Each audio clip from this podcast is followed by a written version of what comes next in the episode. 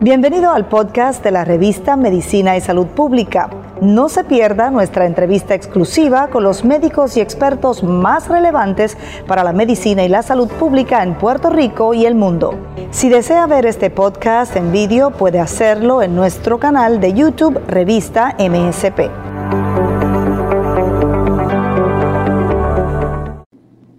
Muy buenas tardes. Hoy me acompaña la doctora Elibet Zambrana, reumatóloga pediátrica, con quien vamos a hablar sobre los retos, la práctica y también eh, el futuro de la reumatología en Puerto Rico. ¿Cómo se encuentra, doctora?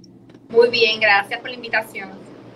Pues un poco el tema es bastante amplio, eh, pero me gustaría primero, ¿verdad? comenzar a definir cuáles son las principales condiciones reumatológicas que afectan a nuestra población.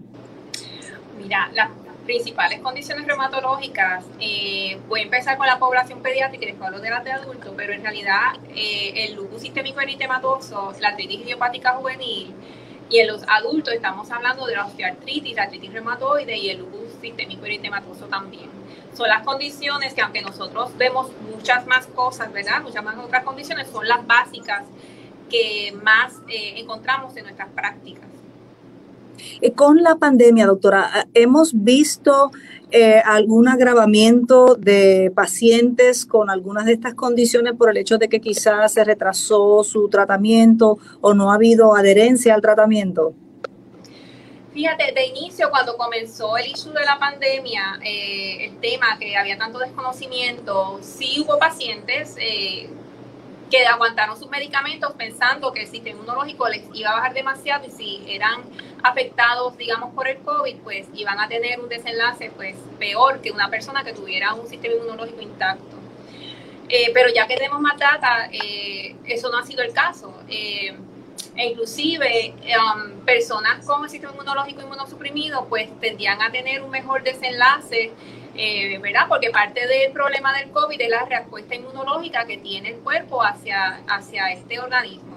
Así que hasta cierta medida, pues eh, los, pacientes, si tenían su condición principal controlada, que básicamente estas son las nuevas guías, eh, no se supone que tuvieran ningún otro tipo de problemas adicionales como el resto de la población.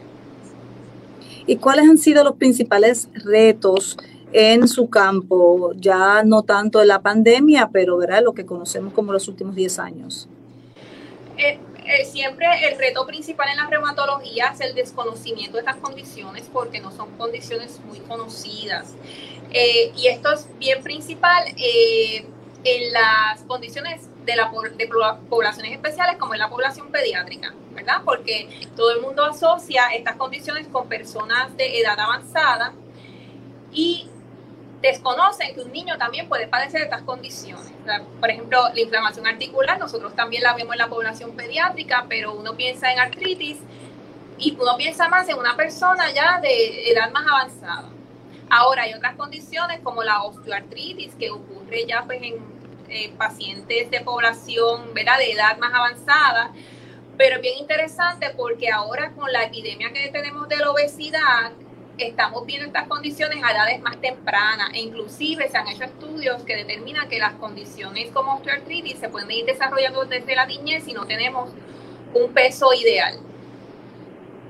Y ahora que habla de obesidad, eh, pues quería preguntarle, ¿verdad?, sobre los factores de riesgo, si hay otros, eh, porque es bien, ¿verdad?, bien eh, como usted señala, bien particular que se desarrolle también en niños cuando uno le atribuye esta condición, ¿verdad?, a, una, a la tercera edad. ¿Cuáles son esos factores de riesgo? Me, me alegro que me preguntes acerca de esta situación de peso porque eh, antes uno pensaba pues que el, el problema de peso eh, era pues uno tiene exceso de grasa y es, el, y es pues, simplemente el almacenamiento de este tejido en el cuerpo. Pero se ha demostrado que el, el tejido adiposo, que es lo que conocemos como la grasa, está activo en términos de hormonas y en términos de señales que envía al cuerpo. Y muy interesante que en todos estos mensajes puede haber un aumento en las citoquinas, que son los mensajeros que tenemos de inflamación, pues estas citoquinas que han sido asociadas con la artritis tienden a aumentar en obesidad por ejemplo, tenemos la, el tumor necrosis factor y tenemos la interleuquina 6 que se han demostrado que sí también aumenta y eso pues eh, lo hace más interesante todavía y quizás necesitemos más estudios específicos en la población reumatológica de cómo estos pacientes que tienen un exceso de tejido adiposo, que tienen un exceso de peso, eh, cuál es su desenlace en comparación con una persona que está en un peso ideal. ¿Y hay algún otro factor de riesgo? ¿Hay causas genéticas? Bueno, si estamos hablando de la obesidad o las condiciones reumatológicas, puedo hablar que en términos de la obesidad son bien pocas las causas genéticas que nos ocasionan obesidad. Cuando uno tiene unas causas genéticas, estamos hablando que esto se desarrolla más a la edad de 5 años o menos. O sea que si uno tiene una deficiencia de uno de los receptores que tienen que ver con el apetito, con la saciedad, etcétera, etcétera, lo vamos a ver en edades tempranas y vamos a ver un niño de menos de 5 años y podemos, podemos ver un nene obeso, con obesidad desde el añito, que eso es bien raro que ocurre en la población pediátrica. Ahí eso te da una banderita roja que tienes que ir hacer unas pruebas genéticas a este niño. O sea que estamos hablando cuando ya tú estás con un, exceso de peso en la adultez, son unos factores exógenos, o sea que no estamos hablando que sea tu genética. E inclusive que las personas dicen, pues es que yo soy de hueso grande, pero en realidad el peso óseo no se supone que contribuya para la obesidad. Uno tiene pues, un porcentaje que contribuye, pero no es como para afectarte los parámetros de obesidad que se conoce el BMI. Uno tiene un BMI que se mide con estatura y con peso y eso sí pasa de ciertos parámetros. En el caso ¿verdad? de adultos sería que pase de, 30, pues ya estamos hablando de obesidad. Si, estamos, si tenemos ya menos de 30, pero estamos en los veintitantos altos, 25 a 30, pues estamos hablando de sobrepeso. En las condiciones reumatológicas, eh, pues en realidad no es, es una genética eh, eh, herencia multifactorial, o sea, uno puede tener un par de gemelos y uno desarrollar una condición y el otro no. O sea que estamos hablando que hay otras cosas en el ambiente que pueden afectar de cómo eso, esa genética se expresa, a menos que estemos hablando de unas condiciones como la espondiloartritis que están asociados a, un antígeno que se llama HL, un marcado que se llama HLA-B27, que ahí sí se ha demostrado que hay grupos de personas que tienen este marcador genético y este tipo de personas desarrollan ciertas condiciones, entre ellas la espondilitis anquilosante, como pueden desarrollar afecciones gastrointestinales, como sería el Crohn y la colitis ulcerativa. ¿Y hay alguna diferenciación en el catálogo de enfermedades reumatológicas de cómo se manifiestan en hombres y mujeres? Hay más casos de, niñas, en el caso pediátrico que es el suyo, eh, de niñas que de niños. Por lo general hay una dominancia de la mujer y por eso se piensa que hay un efecto eh, hormonal, especialmente cuando muchas de estas condiciones puede ser que comiencen con la pubertad, ¿verdad? Pero hay otras condiciones como la espondiloartritis que a veces tendemos a ver más en varones. Así que sí que hay unas discrepancias hormonales, pero como es multifactorial, pues es bien difícil pues uno decir que esto es exclusivo para este, exclusivo para el otro y que lo va a desarrollar o no, pero sí podemos ver en la familia por lo menos la autoinmunidad. Es decir, que quizás no todo el mundo tenga la misma condición, pero sí desarrollan esta situación de autoinmunidad, por lo que puedes ver desde problemas de tiroides, diabetes, como también puedes ver artritis o lupus en una misma familia.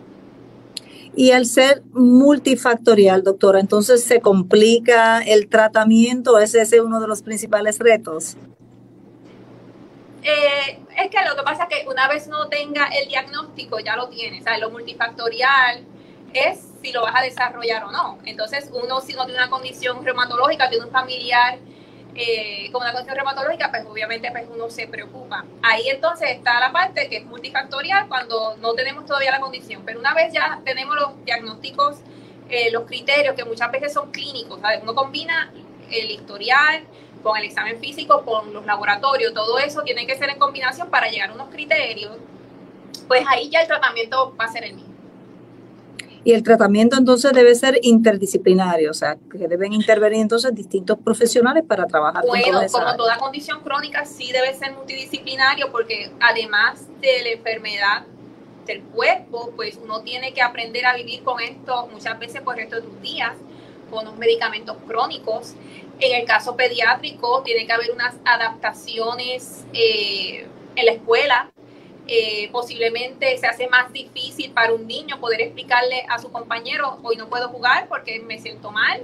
No lo quieren decir porque esto no es algo tan común. Y eso, como dije de un principio, es uno de los retos porque yo a través de los años me he dedicado a crear conciencia de estas condiciones por eso mismo, por mis pacientes, porque si, si uno está así en estos medios, hablando de estas condiciones y diciendo una y otra vez que ocurre en niños, va a llegar el punto que sí, pues ya tengo lupus y ya en la escuela saben cómo manejar el lupus, saben que pues el niño va a pasar esto y esto y esto y va a tener tantos medicamentos y a veces uno tiene unos cambios físicos por la misma condición o los medicamentos y no vamos a tener estas personas, ¿verdad? Que, que como desconocen, pues a veces hacen unas preguntas que pueden hacer sentir incómodos y diferentes a nuestros pacientes, especialmente la población pediátrica que tienen estos issues todavía de aceptación de sus compañeros. Y doctora, ¿hay cura con tratamiento adecuado desde la niñez cuando se desarrolla para alguna de estas condiciones? En realidad una cura como tal no la hay, pero eh, por ejemplo las artritis posiblemente hay un mayor porcentaje de remisión. Cuando yo digo remisión es que la condición pues eh, a veces uno puede inclusive quitar medicamentos y estar el paciente bien. Son pacientes que uno tiene que seguir por el resto de sus días eh, porque puede haber una exacerbación donde los síntomas se vuelven otra vez clínicos. Así que este, si tenemos un paciente como lupus, pues un paciente que va a estar toda su vida, ¿verdad? Menos que desarrollen eh, un tratamiento efectivo, pero por el momento, como regla, pues no hay una cura para las condiciones reumatológicas. Eh, usted habló, ¿verdad?, de la importancia de orientar y comunicar sobre estas condiciones. Eh, un poco cuáles son las manifestaciones que le podemos decir a los padres y tutores eh, más comunes cuando hay estas condiciones para que ya puedan ir buscando, ¿verdad? pues consejo y quizás mirar con su médico primario más de cerca la posibilidad de que sea una enfermedad reumatológica. Bueno, voy a empezar por la parte pediátrica. Este, estamos hablando que cuando uno ve que el niño deja de hacer cosas que antes hacía, correr bicicleta, ya no puede abrir una puerta, destrezas que ya por su edad ha adquirido y ya deja de hacerlas o que ya no quiere hacer su deporte favorito, te dice mami me siento mal o papi me siento mal. E inclusive tú puedes tener eh, fiebre que no puedes explicar, cansancio que no puedes explicar, como también puedes tener dolores articulares, y esto puede ser, ¿verdad? También en el término de, cuando estamos hablando de los adultos, dolores articulares, especialmente por la mañana, donde uno tiene esas articulaciones afectadas por 30 minutos o más. Hay otros, hay muchas condiciones reumatológicas, así que podemos tener otros síntomas de, debilidad, como podemos tener algún tipo de erupción en la piel que tiene un patrón en particular. Eh, a veces son los dedos que se te ponen morados y duelen pero en realidad yo diría que cuando uno no se siente bien y empiezan especialmente, lo más común son los dolores articulares, especialmente por la mañana, eso debería ser una banderita roja, ¿verdad? Usualmente si uno no se siente bien, uno tiene que ir al médico, el médico te va a hacer unas pruebitas eh, posiblemente básicas como tu CBC, electrolitos, orina, porque muchas de estas condiciones como son multisistémicas posiblemente se puedan reflejar en la sangre eh, como plaquetas bajitas o puedes tener anemia, eh, como puedes tener proteína en la orina y ahí entonces uno tiene pues un índice de sospecha y, posiblemente te refiera a un reumatólogo de adultos o pediátricos para explorar un poquito más acerca de si hay una condición autoinmune eh, en etapas tempranas.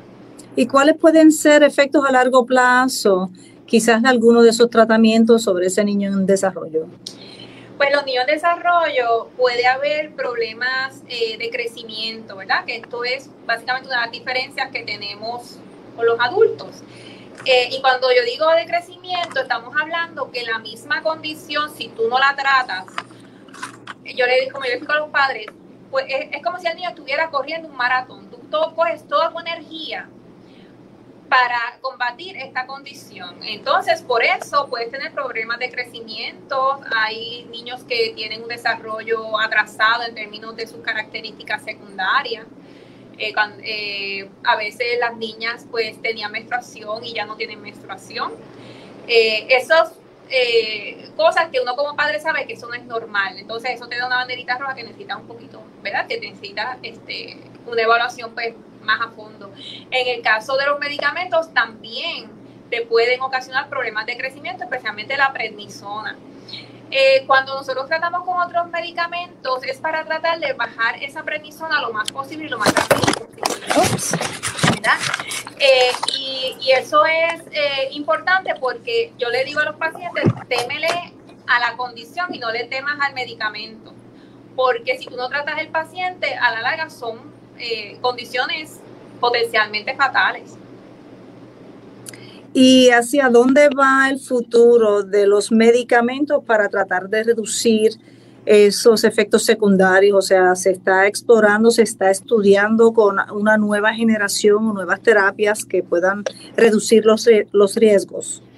Pues básicamente sí, la, reumatología está en un buen momento. Eh, ahora eh, se sabe, hay medicamentos que se conocen como los medicamentos biológicos, donde se atacan o se bloquean estas moléculas en específico que son del sistema autoinmune.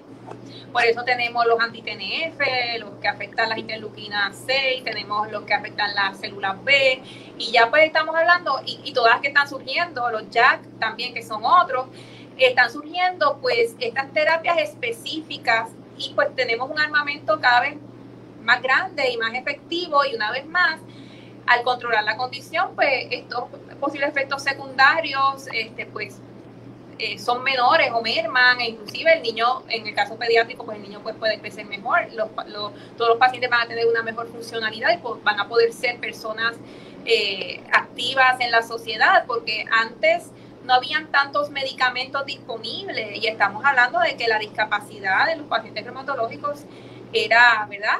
Era algo real eh, había niños que me llegaban, ¿verdad? cuando estaba en mi tiempo de entrenamiento, me llegaban en sillas de ruedas y ya cada vez eso se ve menos y menos, eh, porque estos medicamentos han sido eh, muy buenos y siguen desarrollándose. Mientras más sepamos de los sistemas inmunológicos, pues más vamos a saber qué áreas específicas debemos atacar. Pero una vez más, volviendo a que estos son condiciones multifactoriales, no todas se tratan igual y a veces te puede funcionar bien un biológico, un TNF, pero quizás a otra persona con, la, con el mismo diagnóstico no le funciona tan bien. Y al tener tanta variedad hoy día, pues tenemos pues más alternativas y los pacientes pues pueden estar mejor manejados. Claro, lo importante es consultar con su especialista, ¿verdad? Y, y conversar sobre las distintas terapias. Exacto, sí, este, hay que tomar los síntomas en serio. Si cuando uno se siente mal, pues uno se siente mal y uno busca ayuda, ¿verdad? Y muchas veces en la reumatología lo que hacemos es descartar y te dicen, doctora, pero ¿por qué tanta sangre que me van a sacar, tantos laboratorios? Pues sí, que básicamente como no son condiciones que tú tengas un laboratorio positivo, una prueba positiva y te dé el diagnóstico, tú tienes que ir descartando pues todas las cosas que pueden asemejar las condiciones reumatológicas. Y como hemos conversado, yo les he mencionado con un montón de síntomas, que si fiebre, cansancio, son síntomas muchas veces no específicos que pueden ser compartidas por otras condiciones tanto de origen autoinmune como de origen inflamatorio. Y ahora incluso con el COVID, porque son algunas de las manifestaciones de una enfermedad, una infección de COVID. Exacto, inclusive con el COVID, eh, que se ha descrito que luego de la infección como tal, uno ha tenido, han, habido problemas de, de, coagulación, que es uno de los, de los problemas que se han visto.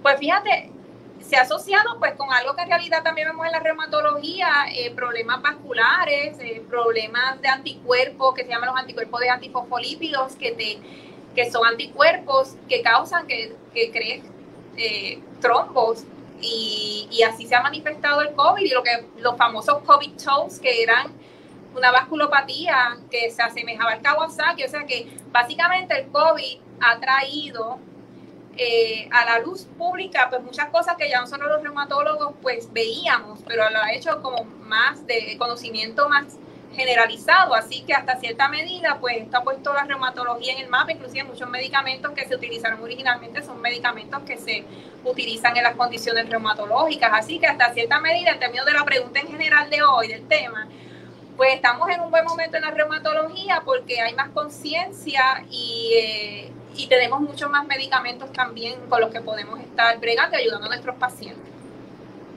Pues muchísimas gracias, doctora, por la orientación. Gracias por la invitación, como siempre. Siempre a la Será hasta una próxima ocasión. Muchísimas gracias también a los amigos de la revista de Medicina y Salud Pública.